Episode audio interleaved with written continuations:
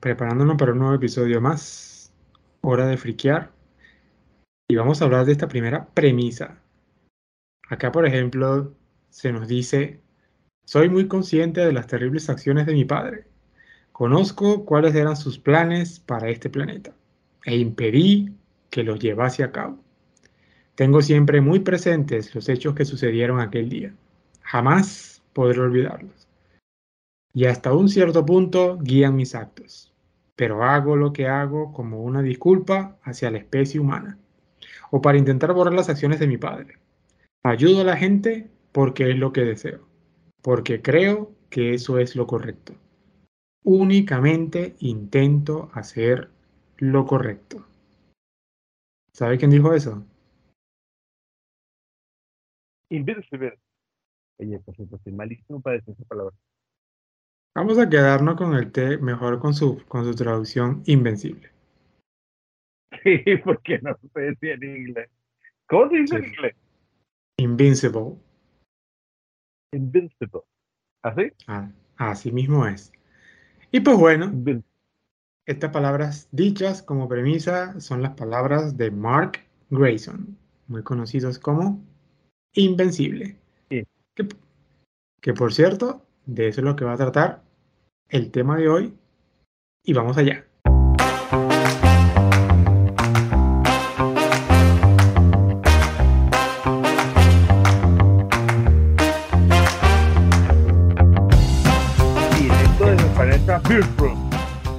Directo desde el Planet Vertron. Ok, pues invencible para aquellos que de repente no lo hayan visto. Y bueno, y primero que todo, bienvenidos a un nuevo episodio de la Frikipedia. Quien le está hablando acá, Ray Luna, acompañado de mi amigo Juan Astudillo. El día de hoy venimos acá. En directo, no dijiste hola, sí, como que ya listo, pues. Es, que le, Sí, pues a, veces se necesita, se necesita ir al grano, pero bueno, lo importante es acordarse de la presentación siempre. Pues hablando acá de este tema de Invencible, bueno, una pequeña reseña para aquellos que de repente lo hayan escuchado, pero a lo mejor no tengan muy en claro. La serie de Invencible, vamos a hablar hoy de, vamos a enfocarnos más en el tema de lo, que ha salido en la televisión, ¿no? En este caso, sabemos que Invencible es una serie de televisión este, producida en los Estados Unidos que es para un público adulto y está basado en un personaje homónimo creado por Robert Kerman, Cory Walker y Ryan Otley. Esta, esta, serie fue estrenada en Amazon Prime Video el 26 de marzo del año 2021, la cual cuenta con una producción por Skybound Entertainment y está protagonizada por el actor de voz Steve Young, Sandra Oh, J.K. Simmons. Y bueno, hemos podido notar que fue una serie bastante bien recibida, que incluso marcó una gran diferencia con lo que es el término, perdón, con lo que es el tema de los superhéroes, haciendo que esta serie, solamente con el estreno de su, primera temporada, que fue en el 2021, ya Amazon dio luz verde para producir una segunda y una tercera temporada, que es lo que estamos esperando hoy. Lo único que te puedo decir desde ahorita es que definitivamente lo que he mencionado en programas anteriores, que si de repente no lo han escuchado antes, yo siempre he dicho que todo lo que se tarda por lo general tiende a tener buenos resultados. Las cosas aceleradas nunca tienen, como digamos, este, un buen resultado. A mí me parece muy bien que la serie de Invincible se esté tomando este tiempo para que se pueda desarrollar de una manera perfecta como lo ha venido haciendo hasta ahora con su primera temporada. No sé qué piensas tú acá. Pobres coreanos echando humo, dibujando lo más rápido posible.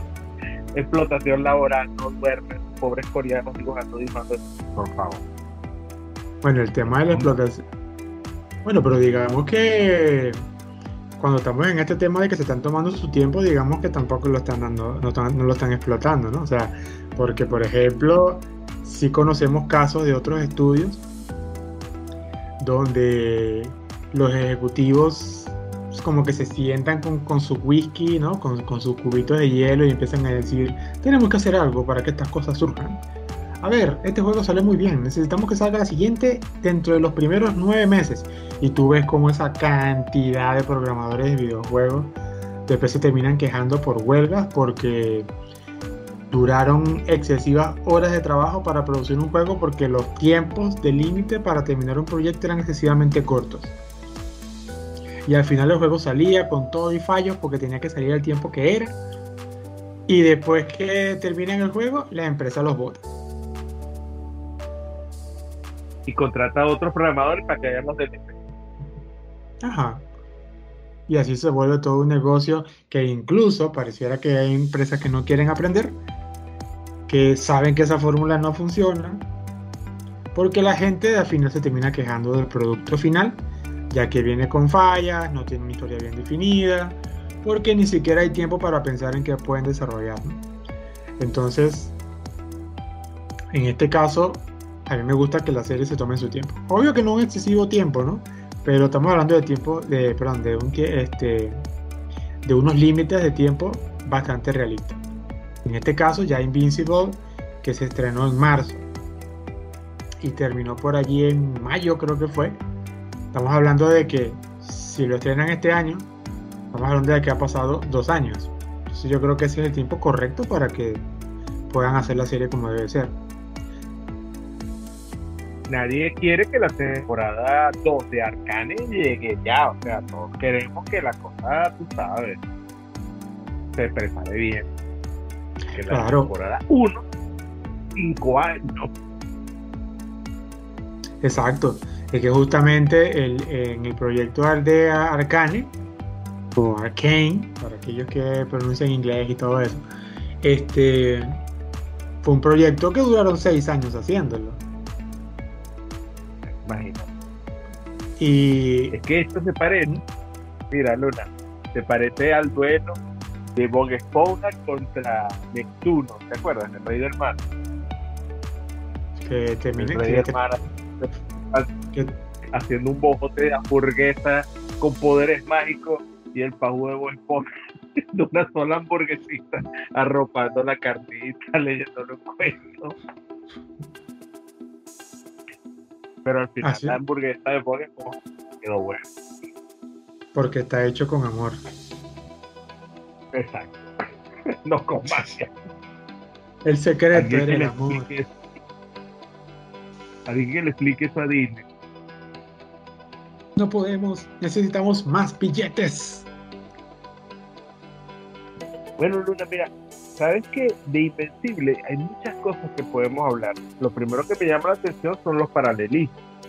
Me vienen dos cosas muy paralelas a Invencible. El primero, obviamente, Superman. Pero también me viene a la mente, ¿sabes quién? Goku Invencible y Goku tienen también paralelismo. Claro, podríamos decir que, Goku se parece a Superman, pero tiene su cosita ahí. ¿Qué opinas tú? Bueno, de verdad que eso es un punto bastante interesante de tocar. Es verdad que sabemos que no hay nada único en esta vida, todo siempre tiene una referencia e incluso algo que me gusta mucho de la cultura japonesa es que, por ejemplo, el japonés no se cae a cuento de, decir, mira, lo que pasa es que yo hice esto porque soy fan de tal persona. Entonces yo lo hice como referencia hacia el otro porque le tengo un respeto tremendo, ¿no? Eso, por ejemplo, pasaba mucho entre los mangakas cuando eran ayudantes de otros mangakas y entonces se independizaban y entonces como una medida de agradecimiento creaban algún personaje parecido de, de la obra anterior. Y para... El gran halago. es un gran halago. Sí. Entonces, por ejemplo, ahí sabemos que ese tipo de ideas y cosas como esa eh, no es original en todos lados. Así que me parece que es muy normal que veamos este tipo de paralelismo, sobre todo en este, en este tema de la relación de Goku, Superman, y en este caso de Mark Grayson, Invencible, ¿no? Eh, y si es verdad, eh, sobre todo el paralelismo que encuentro con el tema de Dragon Ball, que obvio que son historias totalmente distintas, pero ese tema de que, como el argumento lo dice, ¿no? Porque la serie de, de Invencible es de la historia de un adolescente que se llama Mark Grayson, del cual su padre, que se llama Nolan Grayson, es un superhéroe que se llama Omni-Man, que es el superhéroe más fuerte del planeta. Pero luego cuando él cumple 17 años, eh, Mark, eh, Mark Grayson empieza a desarrollar sus poderes, eh, entra bajo la, tutela, de su papá y bueno, sus poderes van a ir en, en, constante crecimiento. Y lo interesante es que Mark Grayson es el hijo de un, de un humana junto con Omni-Man, que es de una raza llamada Viltrumita. Y es muy interesante ese paralelismo que hay, porque él a pesar de que su sangre está mezclada, tiende a convertirse en un héroe bastante poderoso, que en este caso con Goku es algo parecido. No, que Goku se supone que era el hijo de un guerrero de clase baja. Y terminó siendo el guerrero más poderoso del universo. Pero fíjate que Gohan, que es una mezcla de Saiyajin y humano, es más poderoso potencialmente de lo que es su padre. Que no lo haya desarrollado es otra base pero él nació con una potencialidad mucho mayor que la que tiene Goku.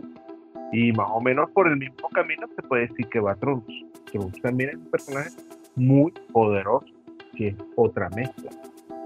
Sí, y es, un caso bastante interesante como Toriyama, en este caso con Dragon Ball, te muestra eso de que la sangre de los Saiyajin se va diluyendo cada vez más y las habilidades de ellos incluso eh, evolucionan más rápido que los Saiyajines anteriores. Un, claro, un claro ejemplo de esto es la transformación de Super Saiyajin. Mientras que Goku tuvo que pasar mil penumbras, igual que Vegeta para convertirse en Super Saiyajin, sus hijos lo hicieron de una manera tan fácil. Siendo ni Siendo ni Literal. Prácticamente como que entrenar. Lo que sufrió Vegeta para llegar a Super Saiyajin.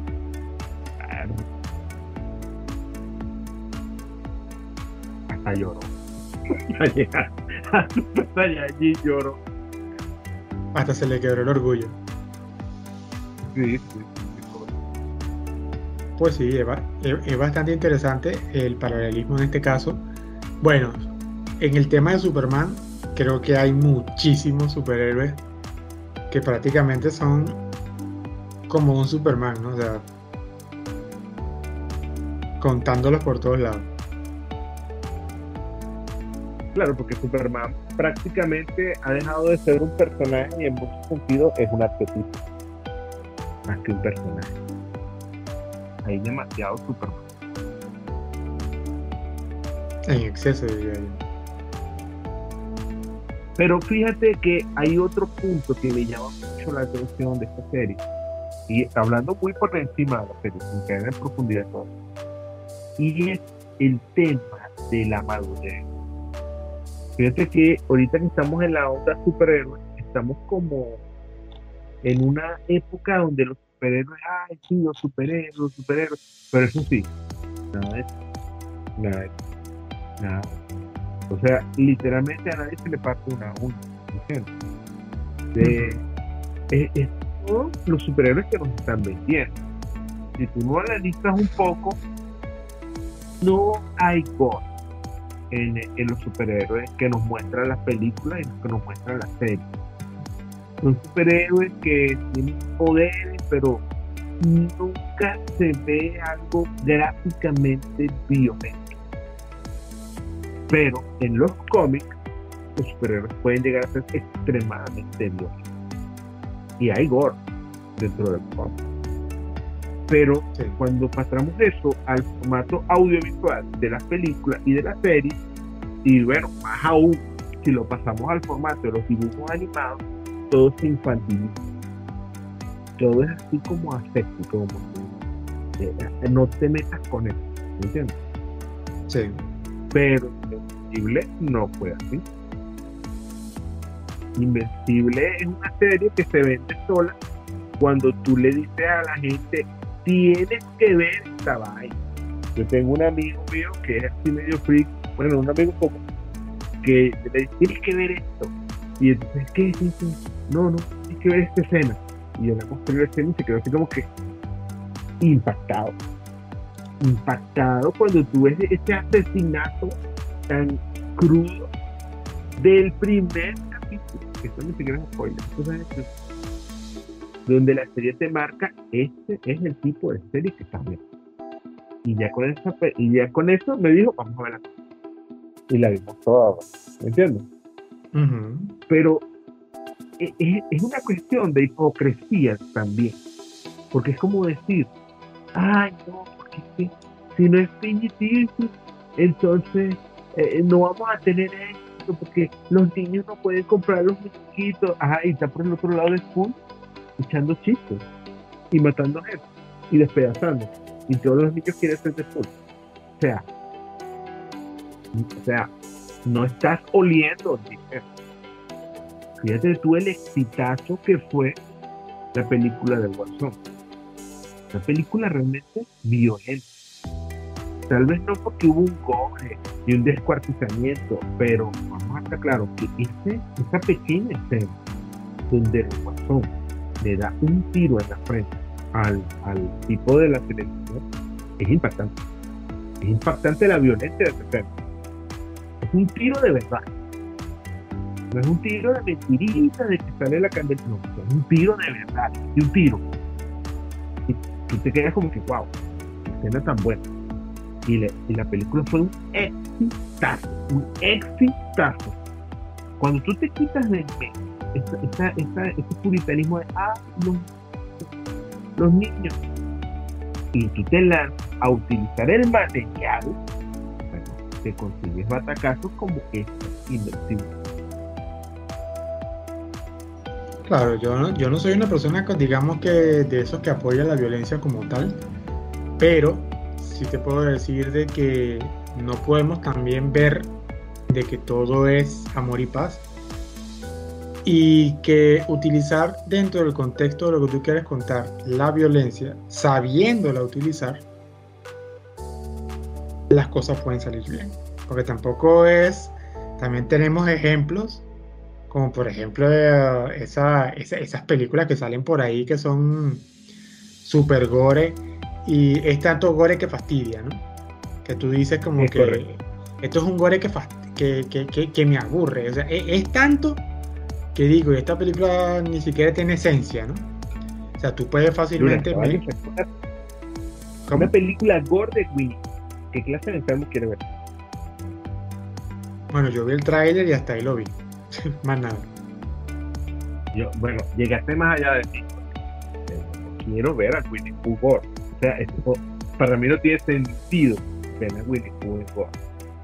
O sea, para eso veo otras cosas y acorde a los productores se vienen otros proyectos más.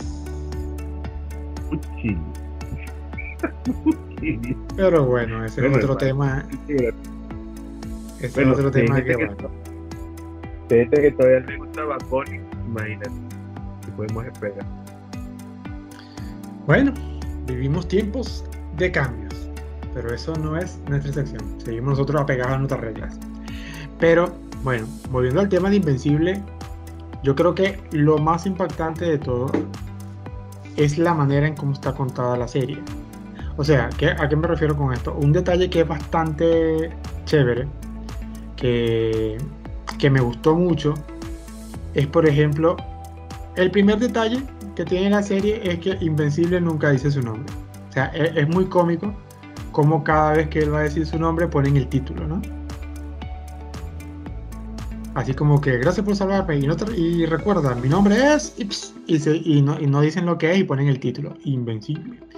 Entonces, un dato que es bastante interesante es que el texto, o sea, el título de Invencible está con letras amarillas con bordes negros. Pero a medida que va avanzando la serie, unas pequeñas manchas de sangre van llenando el título. Y es muy chévere como desde el primer episodio tú ves ese título bastante limpio, super clean, y en el último episodio todo el título invisible está manchado de sangre. O sea, eso, ese tipo de, estrategia que hacen allí lo puedes utilizar muy bien como un indicador de qué tan violenta se está volviendo la serie. Hay una pérdida de la inocencia constante en la Sí. sí pero es, y al principio todo empieza como, como que todo es amor y paz, el adolescente que se, que se arregla de, se arregla, no, perdón, que se, que se alegra de que, su, de que por fin tiene poderes y no sé qué, y la imagen del padre, que por fin orgulloso de su hijo.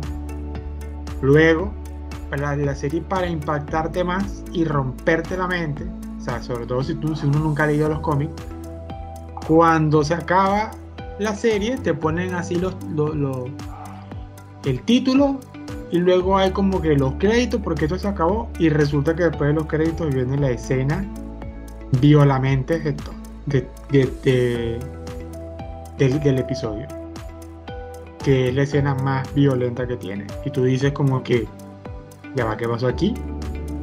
Esto va a ser así a partir de ahora ¿qué está pasando acá? y te quedas como que que acabo de ver nunca había visto tanta violencia en una secuencia de 3, 4 minutos nada más. Y a partir de ahí ya es como que ese inicio de ya, ya sé lo que se viene. En,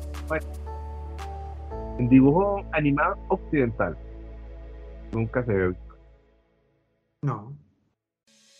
Porque en japonés sí. que no hemos visto en anime. Pero no, eh.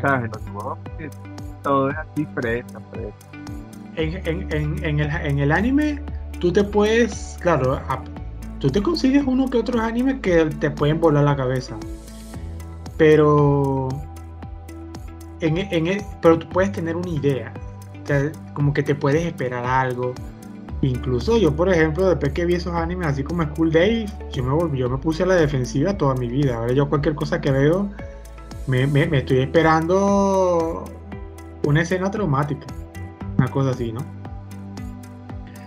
Pero en este caso, dentro del punto del cómic, y, como tú lo mencionaste, de la animación occidental, eso es muy poco común. Entonces te, llega así de lleno y todo el mundo se quedó como que... E incluso esa escena por créditos, yo con otras personas que, bueno, que también friquean un montón, este, todo el mundo quedó este, con, la misma, con la misma opinión sobre de que esa escena post crédito es el gancho de que tú veas la serie hasta el final. O sea, esa escena es, lo esencial. Tú ves eso y tú dices, necesito saber qué está pasando aquí. Porque al, principio de la serie, ver, el, ver el capítulo 1 de, Invencible me recuerda a una película común y corriente de DC. Que incluso lo, lo, parodia también. Porque, o sea, yo soy súper fan de DC, pero hasta me da un poco de risa la, la, manera en cómo Invencible empieza, porque es un tema bastante chévere, así todo relajado, unos villanos un poco genéricos ahí haciendo de la suya.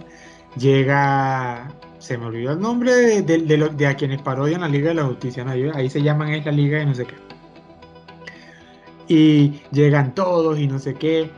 Y es como si tú estuvieras viendo una película de DC, con los mismos tipos de chistes, con los arquetipos de, los tipos de superhéroes, el velocista, el que parodia la Mujer Maravilla, luego llega un imán, el típico Superman. Y entonces la primera diferencia que tú ves es que Mark Grayson quiere tener los poderes de su padre y está un poco frustrado porque no, porque no los desarrolla y luego se alegra y dice, ah, yo tengo mis poderes, no sé qué, bla, bla, bla, todo el mundo feliz. Y, prácticamente el capítulo termina en eso. Y entonces viene, te ponen el título como que este es nuestro primer episodio, gracias por ver. Y de repente después la escena, que, de, escena post crédito. Te lanzan aquella vaina. Y tú dices, ¿qué pasó? Y el amor y paz y, y, lo que yo pensé que era DC. Y ahí es donde dices, no, esta vaina es diferente. Ahora, si se viene lo bueno. Que es que ahí, ahí se rompe un paradigma de, de, la, de las historietas es que el héroe nunca muere. El héroe puede perder una batalla, pero nunca va a morir. Porque es parte de esa misma mecánica de las historietas, de que todas las historias no son secuenciales, sino que siempre es como que siempre va a estar la Mujer Maravilla, siempre va a estar Batman, siempre va a estar Aquaman, siempre va a estar Superman, ¿me entiendes? Porque siempre sale en la próxima historieta. No pierdes al personaje. En cambio, aquí en Invencible, los mataron. Literal. El que se muere, se muere. Se murió. El que se, el que se muere, se muere y no vuelve. Si logra revivir a uno porque la clave estaba en el nombre, pues no. La, la cuestión es esa, pues. Bueno. La clave, estaba, la, la- la clave estaba en su nombre, pero DC no sé, pero DC quería que nos comiéramos el cuento de que en Linterna Verde un tipo que se parece al diablo y se llama Siniestro, nosotros pensáramos que el tipo no era malo. No, no, no, no, no. Con las orejitas y puta. las orejitas de puta. Los ojos amarillos. el rostro alargado. Y que ore- oreja puntiaguda, de color rojo, o, eh, ojo- ojos amarillos, cara de diablo, se llama siniestro y todo el mundo pensaba que el tipo era bueno. O sea, ¿quién se iba a comer ese cuento? Lo único que le faltaban eran las patas de cabra y la cola. Una vez así.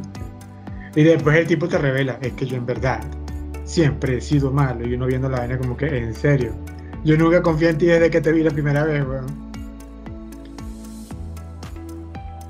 Para, para, ser, para, para ser una criatura eterna, los, los, los, los, los maestros de Oa no eran muy inteligentes.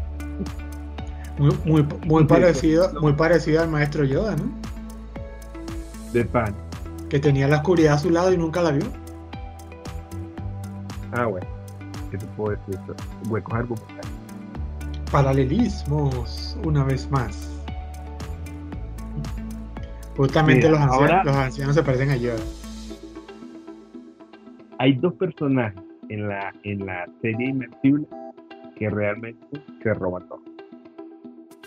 Uno es Dick eh, ¿cómo es Grayson, no? El, el hijo. ¿Cómo es que se llama? Mo- mo- Mosca, porque Dick Grayson es, es Robin. Es, es de Batman. Ah, ¿Cómo es que se llama él? Dick, Dick Grayson, Dick Grayson es el primer, es el primer este, Robin en la serie de Batman. Acá es Mark Grayson. Ah. Y obviamente Omniman. Los dos personajes se roban todo. Son muy interesantes los dos. Aunque ¿Sabe? para mí el más interesante es Omniman. ¿Sabe que, también, ¿Sabe que también le da un buen detalle? Yo en este caso, como gran fanático, creo que no sé si alguna vez lo he mencionado, pero yo siempre he sido muy gran fan de lo que es el doblaje. ¿no? El, do- el doblaje de voces, todo lo que es voice actor. Siempre, toda mi vida he investigado sobre eso, cómo funciona el negocio. Eh, claro, doblaje es una cosa, voice acting es otra, pero por ahí va la cosa, ¿no? O sea, por si acaso, doblaje es cuando un actor le pone su voz en el idioma eh, a un público objetivo, ¿no? En este caso, si algo está en inglés, el doblaje es que un actor venga y lo haga en el idioma dirigido, en este caso a nosotros en español, y ya. Voice act- De WhatsApp. Ajá, no, eso sería voice acting, porque el voice acting es cuando el material original se contrata a un actor para que lo represente. En cambio, doblaje, doblaje es cuando una persona utiliza un material ya hecho porque necesitan traducirlo, en este caso, a un público objetivo. En este caso nosotros, el, como el 90% de... Ajá, el 90% de lo que vemos en español está producido en México, porque ahí es donde están las industrias de doblaje, la, la gran mayoría están allí. Y entonces todos esos actores son doblaje porque ya eh, le ponen la voz a algo que ya existe. En cambio, voice acting es algo original. Entonces, en este caso, los creadores tienen, digamos, este, tienen más libertad creativa de ellos decir, queremos producir esto de los cómics, ¿a quiénes pondríamos para esa voz? Y que sepamos que lo, que lo, que lo va a hacer bien. que aquí es donde entro yo con el tema. Solo por si acaso, como dato curioso también que quiero mencionar, es que la serie de Invincible, yo mencioné en un inicio que estaba, este, fue creado por Robert Kirkman. Yo no sé si de repente te suena ese nombre, Juan. Eh, pero Robert Kirkman también fue el mismo creador del cómic de The Walking Dead. Mm. Y además que bueno, Robert Kirkman tiene bastante experiencia porque él también trabajó para Marvel Comics. No sé si de repente tampoco lo sabían. Eh, él trabajó, por ejemplo, en la versión del 2004 de Capitán América, eh, como editor, por supuesto. Eh, trabajó en Destroyer, trabajó en una de las ediciones de Los Cuatro Fantásticos que se llamaba Enemigos del año 2005. También sacó una serie de Júbilo, nadie se acuerda de Júbilo. este, también sacó, también, también fue editor de Marvel Knights 2099, Marvel Zombies, Ultimate X-Men. O sea, el tipo tiene, tiene experiencia en lo que son los superhéroes, ¿no? O sea, el, tipo está bien. Una crema. Claro, el tipo trabajó con, con los que es, después tomó su propia idea, su cosa. Y bueno, vino con Invencible. Pero ahora, retomando al tema de acá, ¿sabe que algo que es muy que es muy chévere, a pesar de que Omniman es un buen personaje, a quien, a quien contrataron para hacer la voz. Que en este caso la, la, voz original de Omniman es J.K. Simmons. Si no sabes por si acaso quién es J.K. Simmons, no sé si te acuerdas de en la primera película de Spider-Man el que hizo el papel de JJ Jameson. Perfecto. Ahí queda perfecto. J.K. Simmons también trabajó en DC como el comisionado Gordon.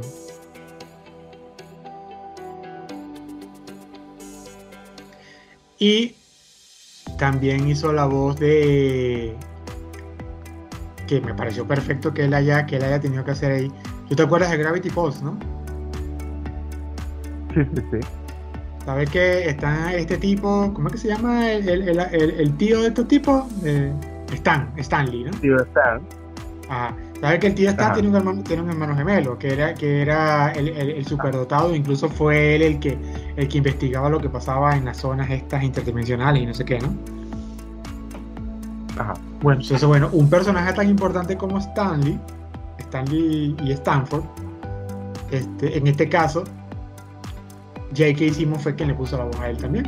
O sea, si te das cuenta, J.K. Simmons siempre le presta su voz a personajes bastante interesantes tanto inteligentes como poderosos. Es verdad.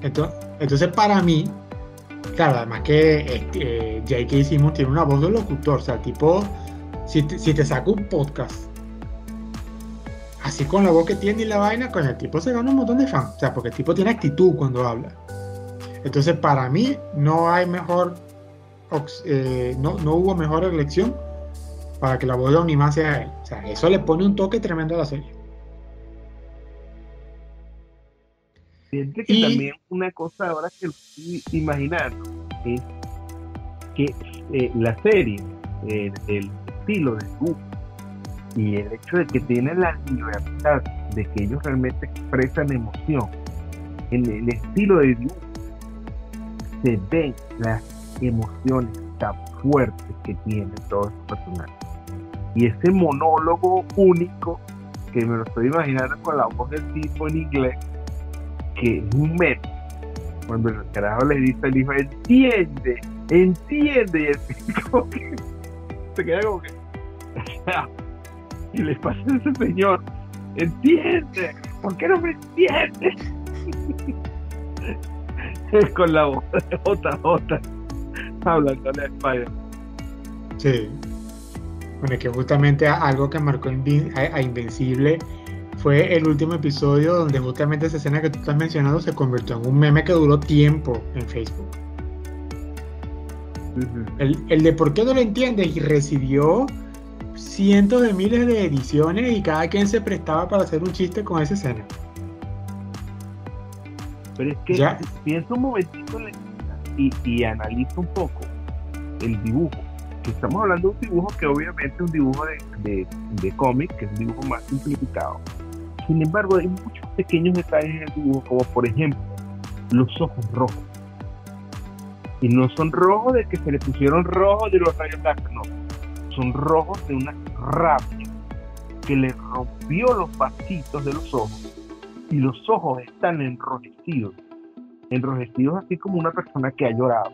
Enrojecidos como una persona que está extremadamente alterada. Y él tiene los ojos rojos cuando le habla a su hijo. Y se le ven las venitas, las venitas marcadas dentro de la esclerótica. Y esos ojos azules viendo a su hijo. Y es parte de eso el encanto del meme. Es la rabia con la que se lo está diciendo. Porque es una rabia que, que te dice como que eres mi hijo. ¿Por qué me obligas a golpearte? Me estás obligando. No te quiero golpear pero es que tú no quieres entender. Es como que, wow, qué es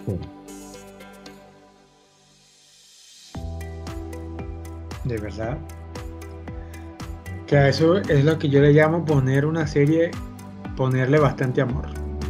Pero bastante amor. Sin miedo. Y sin miedo. Y sin miedo. O sea, es que, bueno, Hoy en día podríamos decir que todo el mundo ha visto Invencible, pero yo de todas maneras yo sé que puede haber gente que no. Así que yo lo, primero que digo es recomendarlo a verla. O sea, si, te gustan las cosas de superhéroes y te quieres salir un poco de, de, lo típico o, si, o, o, me voy a, o me voy a poner así como con propaganda. Si estás cansado ya de Marvel, ponte a ver otra cosa. Porque yo sé que hay mucha gente que ya está cansada de ver la misma vaina con Marvel todo el tiempo. Son demasiadas películas, demasiadas series. No conozco al primer fan que diga, no, no, que siga para adelante Marvel. La gente está, se está agotando ya de la misma vaina. Entonces, yo solamente puedo decir, solo puedo decir que Invencible sería, un, si no lo han visto todavía, Invencible es un gran escape para ver algo totalmente diferente y salirse de esa rutina que tanto Disney no tiene con Marvel. Que ojo, no estoy diciendo que es que las películas sean malas, pero todo en exageración es malo. O sea, Disney lanza, lanza, lanza y a veces uno quiere ver cosas diferentes. Por eso también es que películas como el Joker fueron un gran éxito, porque se salieron del guion, o sea, se salieron de la rutina, perdón. Es que fíjate que Invencible es como parte como de una pequeña trinidad y me viene a la mente tres, tres series tienes el Peacemaker, tienes Invencible y tienes. Como que eh, eh, tienes que ver para que como que te saques ese sabor de boca de, de, aquello y como que digas, oye, esto también puede servir para otra cosa. Cuando tú te liberas de esas ataduras de, ay, alguien piensa en los niños, ¿me entiendes? Cuando tú ya te enteras de eso, puedes inventar una cosa increíble, como lo que pasa con Invencible. Porque en Invencible tú ves que los héroes no son inmortales, que los héroes no son perfectos, que el mundo es gris, porque en Invencible prácticamente todos los bandos se manchan feo. El gobierno que sería confirmando de lo bueno hacer unas vainas, pero una vaina que tú dices, esta gente no es buena. Y de hecho, en la serie a veces que parece que el único idealista es Invencible. Él es el único idealista. Él y la novia. bueno, ese es otro rollo de la serie. Que, que Mark en materia de mujeres es un show. O sea, ¿cómo hace el hombre para cagarla tanto? Ah, bueno. Claro, es una parte de la, de la, típica adolescencia de él que muestra mucho su inexperiencia y todo eso. Está bien, bien retratado, ¿no? Para ser un adolescente. Pero con superpoderes. Pero con superpoderes. Que claro, por eso mismo yo, como lo dije al principio de este podcast, una de las, una de las, de la, dentro de la premisa que dice Mark Grayson, él dice es, pero hago lo que hago, no como una disculpa hacia la especie humana o para intentar acciones, a intentar borrar las acciones de mi padre. Ayudo a la gente porque es lo que deseo, porque creo que es lo correcto. Aquí podemos ver cómo es la, la, brújula moral de Mark Grayson y cómo es el único que tiene ese modo de pensamiento mientras que a su entorno no piensa igual. Entonces eso le da un aire bastante chévere a la serie.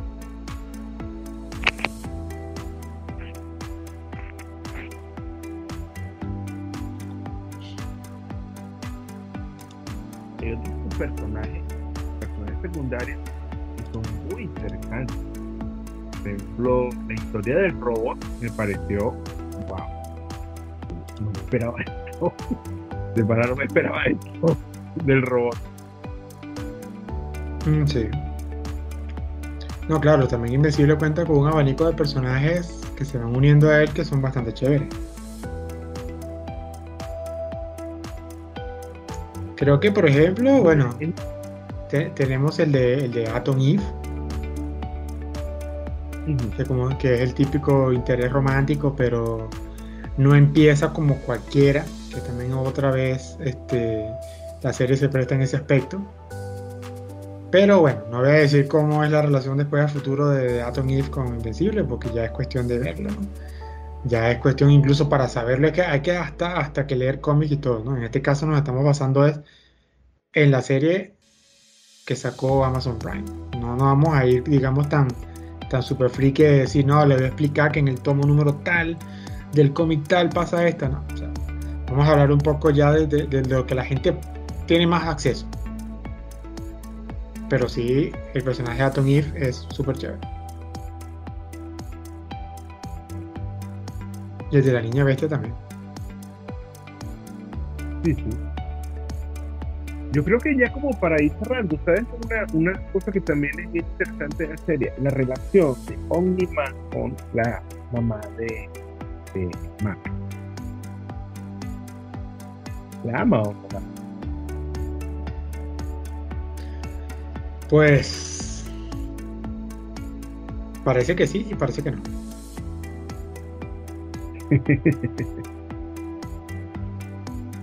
Eso ya parece, eso ya parece, digamos, como un típico final de las películas de Christopher Nolan.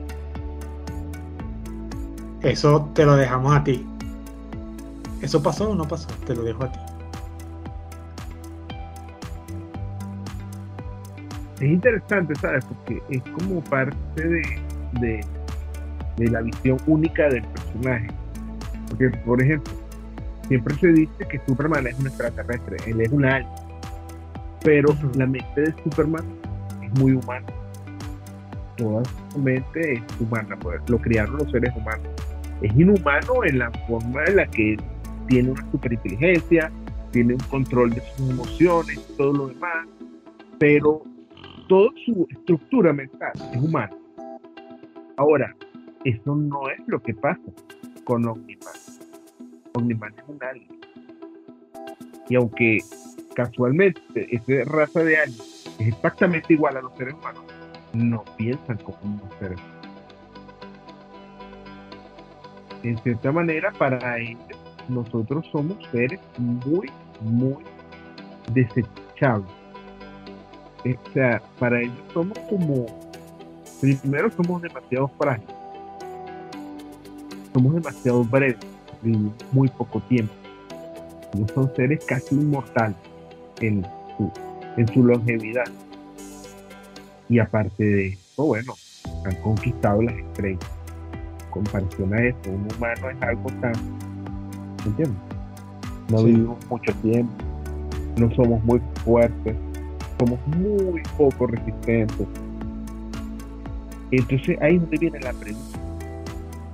Él puede amar a, su esposa. Yo creo que sí, yo. Y creo que no como él dice, que la ve como una mascota.